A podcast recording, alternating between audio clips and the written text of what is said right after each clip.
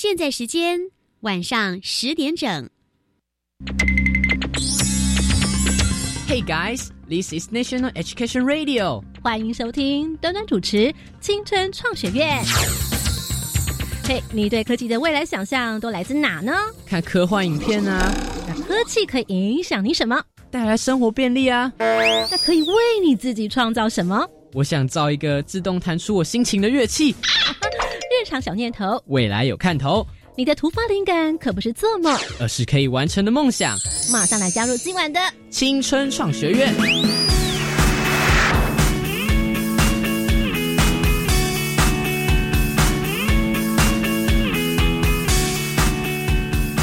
同学们，晚安！欢迎再次来到青春创学院。现在你所听的是教育广播电台《日常小念头》，未来有看头。今晚呢，特别来邀请到是哪一组的同学呢？他们来自基隆，在科展当中呢，获得了非常优秀的成绩，同时也获得了微软少年英雄奖。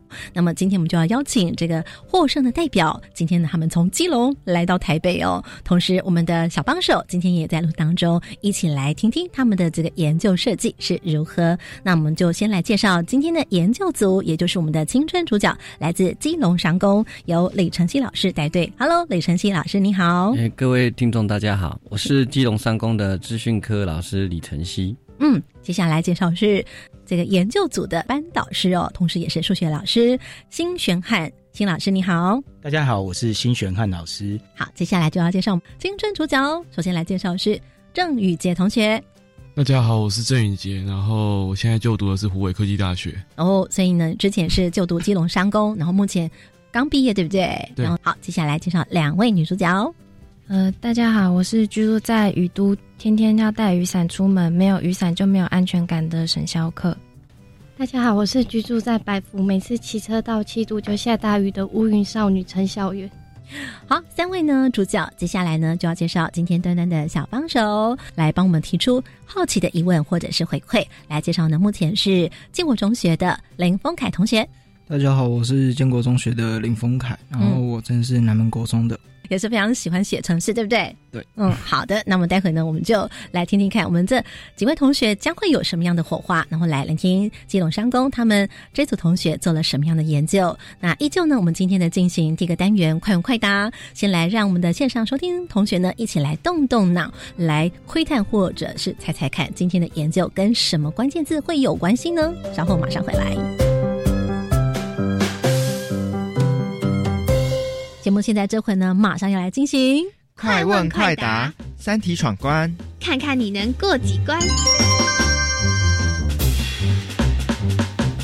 快问快答，好，这回我们就要来请陈欣老师来帮我们讲题喽。第一道题目，请问，来，下列何者物品会阻碍悠游卡的感应讯号？一、金属；二、塑胶；三、衣服。等一下哟，一金属，二塑胶，三衣服。哎，这个我们现在目前已经读湖北科大的同学，哎，还是呢想了一下，好，来，我们要准备作答喽，请作答。二一答案呢，有三位同学呢选择是金属，有一位同学呢选择是塑胶。我们宇杰同学呢比较不一样，选择的是塑胶。那答案到底是哪一个呢？来，我们请掌题老师，请揭晓答案是。呃，答案是一金属。哦哦，好，我们请问一下，为什么宇杰刚刚呢会想的是塑胶？呃，因为它是不导电的。哎，你觉得它是不导电，所以你觉得它会阻碍悠游卡感应讯号？嗯，对，因为悠游卡本身是要靠算磁场吧，啊、哦去去产生电。哦对，老师这边怎么样帮我们的玉洁同学做解释？嗯、它是靠这个磁场没有错，可是因为会屏蔽讯号的，应该是说那个 U 卡里面有那个 RFID 嘛，那它会因为液体还有金属，它会阻绝那个讯号的传播。那塑胶其实它可以穿透，并没有这个问题。刚刚的在答案当中，哎，好像呢出现了一些生字词，对不对？其实我们的节目在过去曾经有介绍，不过呢，手机旁可能还是会有第一次听我们的节目的同学，我们来请丰凯小帮手来帮我们做一个揣摩测试哦，因为他今天就是模拟我们的听众。丰凯有听懂这个刚刚老师的解释吗？没有哎、老师可以请问一下 RFID 是什么？既然你不晓得里面有所谓的 RFID，为什么你能够答对是金属呢？现在市面上很多的卡套它其实它前面会在悠游卡的前面会有一层塑塑胶膜，那所以就先把塑胶这个选项排除。然后第三个是衣服，然后也有很多的皮夹那种上面其实是有织品的东西纺织品的东西，然后然后它还是照样能就是感应，所以那种三去法。我们的李老师呢频频点头，评点一下我们刚刚丰凯同学讲的有没有正确呢？嗯完全正确。对，因为那个 RFID 其实它就是 RF 就是射频嘛，所以它是无线的。那 ID 就是它里面会有一个晶片，它有一个号码，所以它的确是说有一些东西它是可以直接穿透。所以丰凯同学讲的并没有错。是，那这样子，丰凯，你可以想象刚刚老师讲的 RFID 它是一种什么东西吗？一种发射器，所以老师，它是一种元件材料，还是它是一种装置，还是怎么样子？它里面其实就是一个晶片，嗯，很小的晶片，然后里面有一些天线。那当然，如果说我们一般的我们的那个被动式，它是没有里面没有装电，所以当它接近一个感应器的时候，嗯，那这个因为它有电场发出变磁场，然后感应里面的那个讯号，比方说里面有一个编号。哦，那就像你悠游卡里面都每个人都有可以绑卡，它里边有编号，你编号的话就知道说这个是谁的卡片这样。嗯，它里面是这样叫做无线的这个辨识的这个资料这样子。嗯，叫 RFID。我们要怎么样去称呼这个 RFID？它是一种什么？我们要怎么样去定？哦，它里面就是有几个元件，就第一个是有个晶片，有个些晶片嘛，然后里面还有天线绕绕来绕去，然后再最后把一个东西把它装在里面，因为它不能还是不能碰到水嘛，所以要装在一个比方说标签里面啊，或者是一个这个卡套，哎，或者这个卡片啊，或是一个磁扣里面这样子。嗯，对，好，好，在待会呢，我们要来稍微呢增加一道题目哦，因为这道题目呢有一点点延伸上一题，那看看大家是不是有听得懂我们在刚刚上一题的这个解释。邀请这李晨曦老师来出这道题目喽，这个加分题。好，来，请问，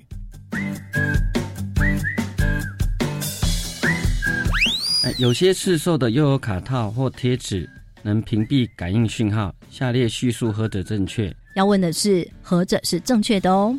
一，材质是纤维，能够阻绝电磁波；二，放在手机背面时会阻绝了指南针功能；三，不会影响。导航功能一或二或三，请作答。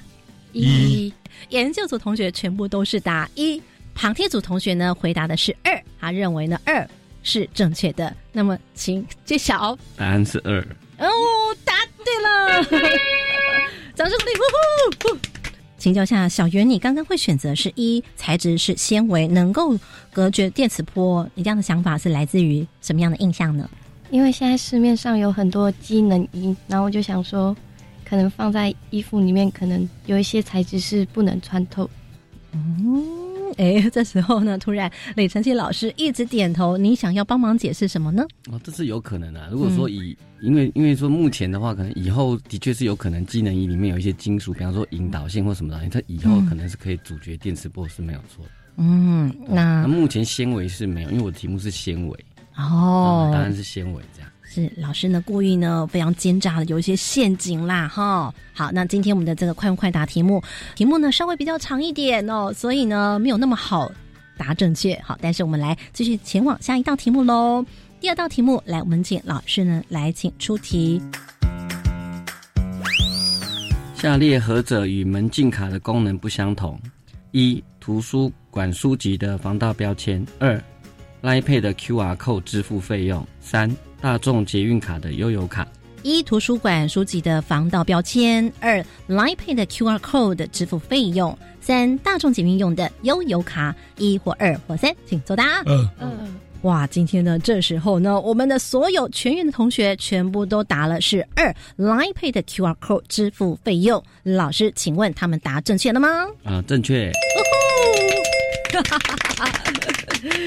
哇，今天呢这道题目全员答对，都加一分。那么，请老师来帮我们呢解释一下，为什么来出这道题目？QR code 它为什么不同呢？就是一维条码跟二维条码，它都是用那个所谓的那个条码扫描器哈的那个光电转换来读取解码的，所以它跟那个无线的那个传输没有关系。哦，QR code 就是二维的。好，那所以呢，QR code 是用条码扫描器的光电转换来做解码的读取。那接下来我们来请到第三道题目喽。老师，请问第三题。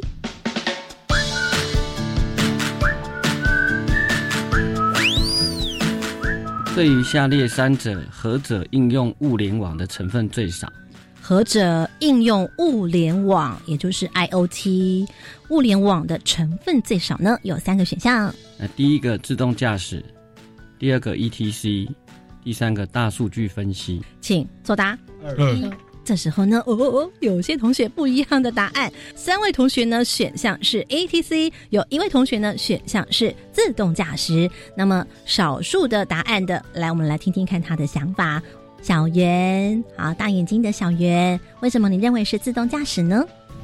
嗯，因为我想说自动驾驶是不用联网的。嗯，在你的感觉当中，自动驾驶不用联网，那它需要的是就是可能有什么设备可以让它自己导向的。OK。那我们的玉洁同学，你为什么认为是 ATC 呢？，ETC E 它拍照跟上传而已啊，嗯对，啊，所以应该也不用用到什么太大的物联网关系。对那到底答案是如何呢？我们就要请雷晨曦老师来帮我们做解答。嗯，答案是二。哟，全数几乎答对了哈！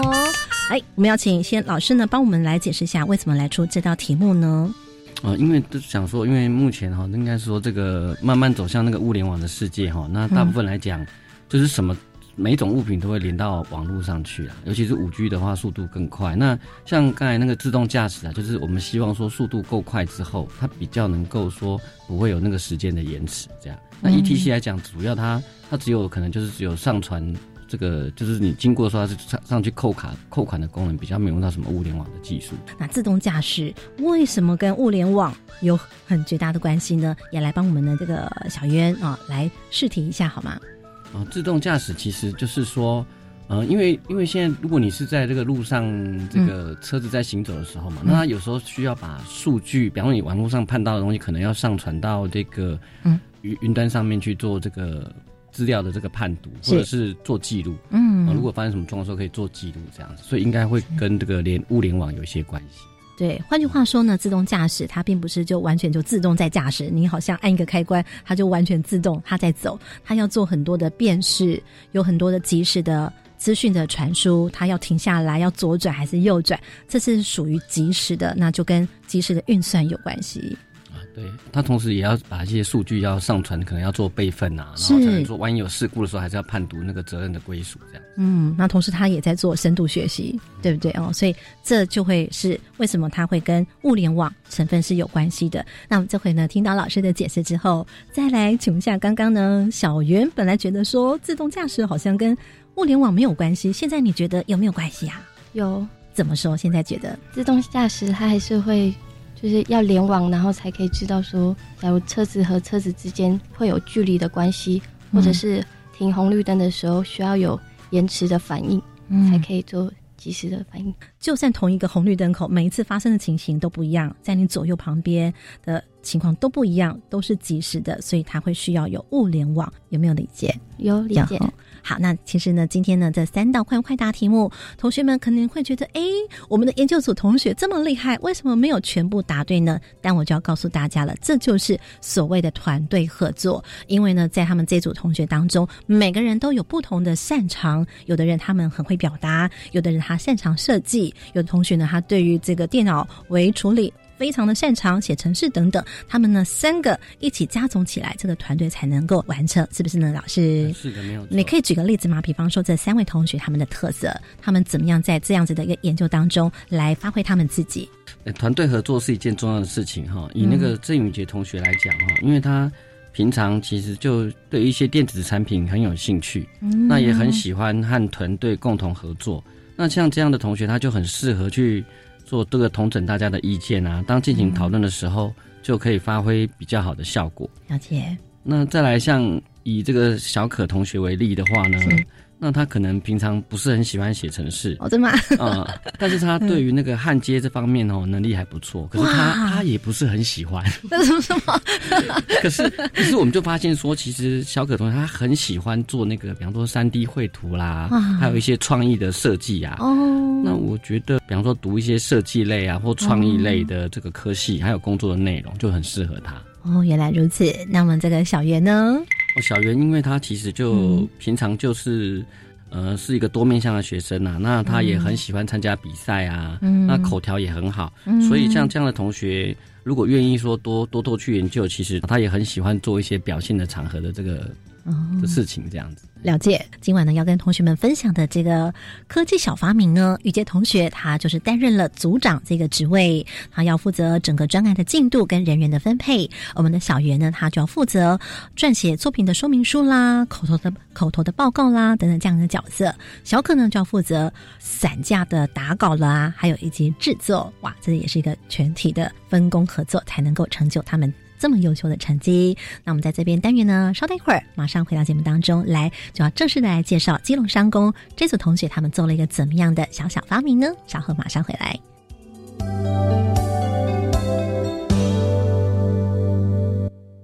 灵光感应盒。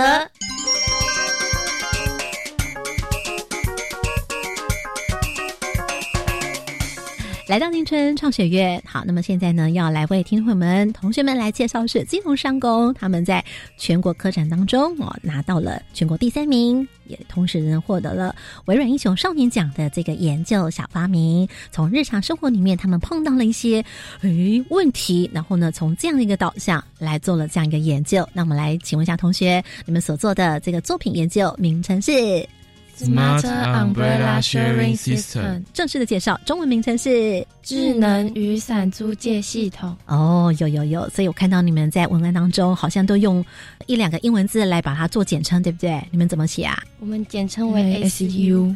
S U 智能雨伞租借系统，那我们就来听听看哦。他们的作品呢将要来亮相三十秒，丰凯小评审来打分数啊，不是，哈哈，来听听看这个作品让你听到的亮点，你觉得嗯实用吗？喜欢吗？还是诶你有听到了什么样的好奇的疑问呢？来三十秒，我们就交给研究组同学。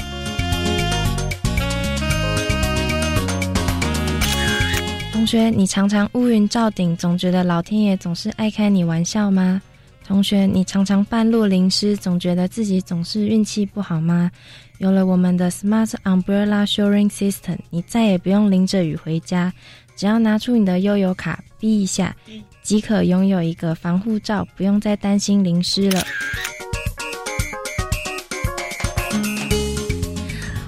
三十秒时间到，来，我们要请教一下丰凯小帮手。刚刚你听到了什么呢？然后让你耳朵为之一亮，或者是提出了问号的是什么？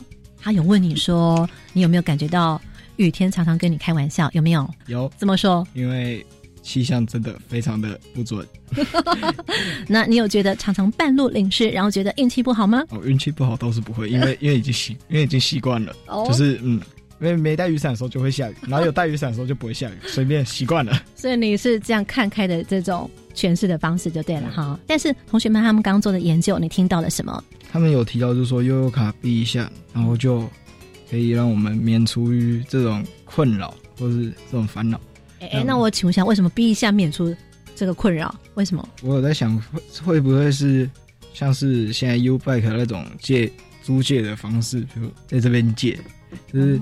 有一个固定的点还是什么的，然后就是我拿悠游卡在这边借，然后就有租借的时间和价钱之类的。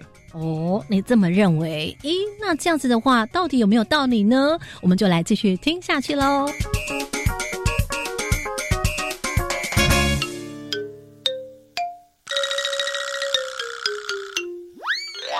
基本概念：维他命。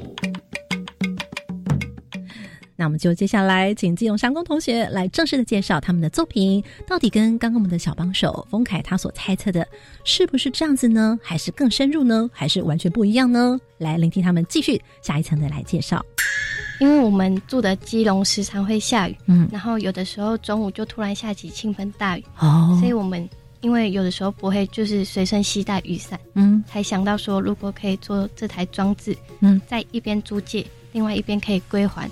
就可以有很大的帮助。好，那种情形是怎么样？那时候如果真的常常很一直在下雨的时候，然后你碰到这种情形会怎么处理？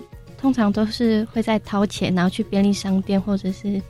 有贩卖雨伞的地方购买雨伞，对吼，你这样让我想起了，对我真的花好多钱买雨伞呢，常发生这种事情。好，我们来继续听下去哦。第二棒，小可，呃，我们未来也可以跟我们的政府商讨合作，嗯，供应给更更多民众使用，可以供应给很多学校，让学生可以穿梭在大楼与大楼之间不用淋湿，而且我们也可以和便利商店做结合。在便利商店进行租借以及归还的动作。哦，原来如此。那我们这回呢，来请这个玉阶来做个总结。两位同学所讲的跟小帮手所讲的，符合你们所要做的研究，有猜对吗？还是哪里其实不太一样？你们又更稍微想了其他更多的不同点子。丰凯同学讲的是没错的，嗯我们就是效仿 U Bike，然后去做一个类似于 U Bike 可以假地移还的租借方式，然后把它变成雨伞。嗯所以在我们，因为我们基隆的话，就是全年有三分之二时间都在下雨，嗯所以我们非常需要使用到雨伞。就懒得带，对不对？懒哦得带，懒得带，要不然有时候就忘记带，放在家里之类的。对，好，那这回呢？现在丰凯，你有听到了，对不对？哇，我看到你在 上面呢，开始写了一堆哈。你觉得这样子，如果有一个这样一个租借系统的话，你想到的是什么呢？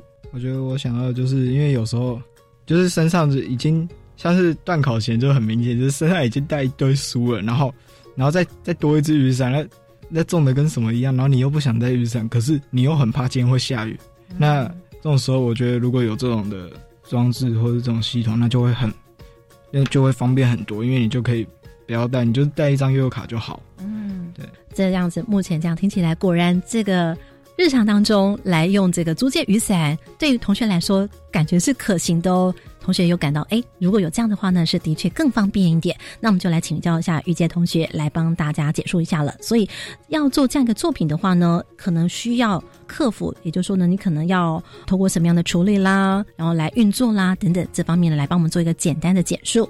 我们先请问一下丰凯，如果呢今天你要来做这个租借雨伞的时候，那你觉得这样一个控制跟设计，它可能要具备要先解决哪些问题？他要做哪一些装置或者设计？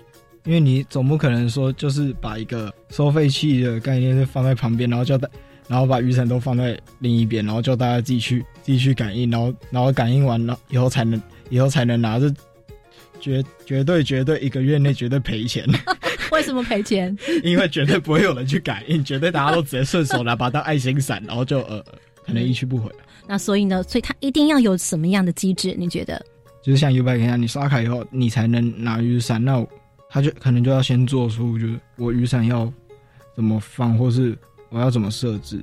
好的，我们呢小帮手呢已经稍微先小开端了，所以要有一个这个扣款啦，或者是借伞的机制。那我们就来请雨杰来这位高手呢来帮我们摘要的简述一下，在这个装置设计当中需要做哪一些设计，然后哪些的运作要来做客服。来，有请雨杰。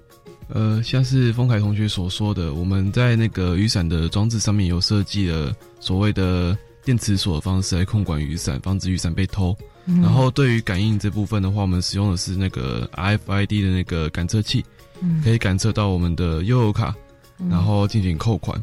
对，然后扣款之后就会把我们的电磁锁打开，我们的使用者就可以拿出雨伞，然后并且把雨伞上面的雨伞上面还有一个 RFID 磁扣，可以做雨伞的登记，因为雨伞上面每一只都有独独立的编号。假如你租借结束之后，你可以选择在其他地方去做归还，然后归还的话也是一样的步骤，一样先感应的雨伞，然后再感应悠游卡进行扣款，然后这些的资料都会上传到我们的伺服器上面。伺服器上面主要的话是雨伞的有显示说雨伞的支数啊，然后还有租借的使用者跟雨伞的编号，还有哪一只有被租借过，对，这都可以显示出来。对，然后也可以让后台的人员可以观看说，我还有哪个地方可以去做补充雨伞，因为雨假如下班、上班、上下课时段或上下班时段都会遇到一些大量的人潮，所以我们的工作人员都可以立即去做补伞的动作。了解，哇，好厉害哦！这个呢，从头到尾呢，来把这样子的一个运作跟发明呢，做了一个解释。来，我们跟这个小帮手丰凯一起来这个讨论一下。你听到了有扣款的机制，对不对？借伞是用什么样的机制来处理？就是它扣款的那个装置上面会有一个一个就是 RFID 的 sensor，然后然后它扣款以后，它才会去解锁它，就是放置雨伞那边会有一个就是电子锁，然后他你扣款以后，他才会去解锁你的预算上面电子锁。所以换句话说呢，能够辨识身份是谁来借伞。第二个呢，要来做扣款；第三个要来做防盗系统跟资讯要来做联络，然后来做掌控，主要是这三个对，主要支持这是是这两个没错。刚我们听到的这样子的一个运作跟操作，但是会要需要经过哪些装置啦，哪些设备呢？玉姐来说明一下。如果呢，现场收听同学，你本身呢就是 maker 啦，或者是你本身在科技领域方面的学习就已经有接触的话，应该就会很想了解它透过了哪些微电脑的呃元件啦来做控制啦，或者是使用了哪些的软体啦，或者是呃有哪些其他的配备材料呢？我们在这边也请玉杰稍微介绍一下。呃，就像我们使用到的是有树莓派的 Py4，就是第四代的树莓派，就最新的。嗯它使用 Python 然后进行编译，嗯然后就是将我们的所谓的上传到伺服器的 PHP 档，然后都是由树莓派这边去做控制，嗯。然后也可以透过树莓派架设一个 AP，就是无线基地台的方式，嗯。来去跟我们伞架做沟通。然后 RFID 的话，就是放在雨伞上面啊，然后你的悠游卡也算 RFID 嘛，所以这、嗯。这个技术一定要使用到。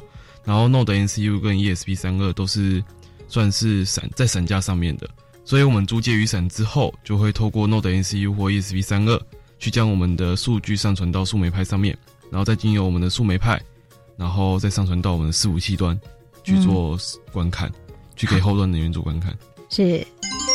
好，这个如果呢，你有接触过相关的元件的同学，应该也许马上呢，在你的脑海里面有有些架构图出来了。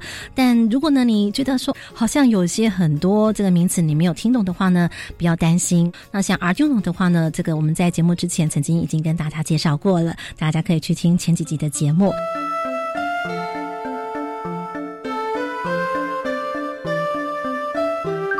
不放手，直到梦想到手。不放手，直到梦想到手。小燕，我想先请问一下，对你来说，你自己觉得，因为你是负责企划书的撰写，对不对？对。那在这过程当中，你碰到哪些事情觉得很感动的？我觉得最大的问题是我们一开始研究的时候是没有资金的取得的，嗯然后后来我们终于就是鼓起勇气写企划书，向学校的原生社募集资金，后来不够的部分也有向学校申请，嗯。也很感谢学校跟校长来大力的支持我们。我最感动的时候是在现场颁奖的时候，当时听到就是我们学校基隆上工获得全国第三名的时候，接着又听着听到我们有获得微软少年英雄奖，嗯。当下真的非常的激动，努力是不会白费的，也很谢谢一路以来就是支持我们的两位老师。哇，有两个爸爸在照顾你们哦，好好哦，好感动哦。那你自己觉得说写计划书为什么会讲说是鼓起勇气呢？很怕没有人要支持我们哦。所以呢，如果在当时没有这个计划书的话，这个玉洁她的心愿就没有办法完成哦。嗯，对，啊，对，你现在嗯对，心里面也是嗯对，还是真的充满感激，玉洁。嗯，充满感激。对，在当时你有没有伤脑筋这件事情？杜会想要自己掏经费出来做啊，真的啊！你为了这个梦想，本来想要自己掏钱哦。对啊，对啊，这么想要把它完成哦？为什么？嗯，因为我觉得是可以造福了说基隆的学生，默默想在心里面，对不对？啊对对对想说完成的时候来造福大家。好，我们继续来听听看，那小可呢有没有碰到瓶颈呢？嗯，我遇到的瓶颈就是一开始我们在扫描我们的卡片的时候，嗯，马上开取的时候，伞格系统反应会不及，就没办法开锁。后来我们发现，只是因为我们太紧张了，只需要等待一下子就可以开启了。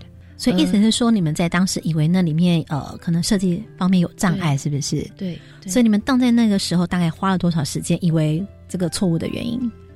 一两天哦，一两天还好还好，马上就发现了，对不对？哦，对。好，然后在我在制作伞架实体化时，嗯，因为伞架实体化，意思就是说，本来是一个设计图，要把它真正做成可以实体来操作的伞架，对不对？对，好。那因为我对于木工的技术不成熟，嗯，所以好几次锤子就是锤到我的手，嗯，然后后来因为有 我的哥哥有出来教导我，所以你的亲哥哥哦，对，哦，他本身就是对木工有一定的基础，在过程中我也学到如何钉木板，就是不会再钉到我的手。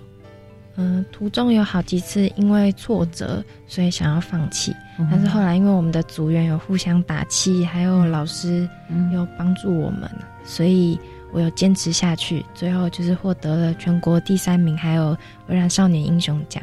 今晚呢，啊，节目当中非常感谢金龙商工来，非常感谢林成金老师、辛选汉老师，还有呢我们的三位同学以及我们的小帮手一起来参与金城创学院。我们跟大家说拜拜，拜拜。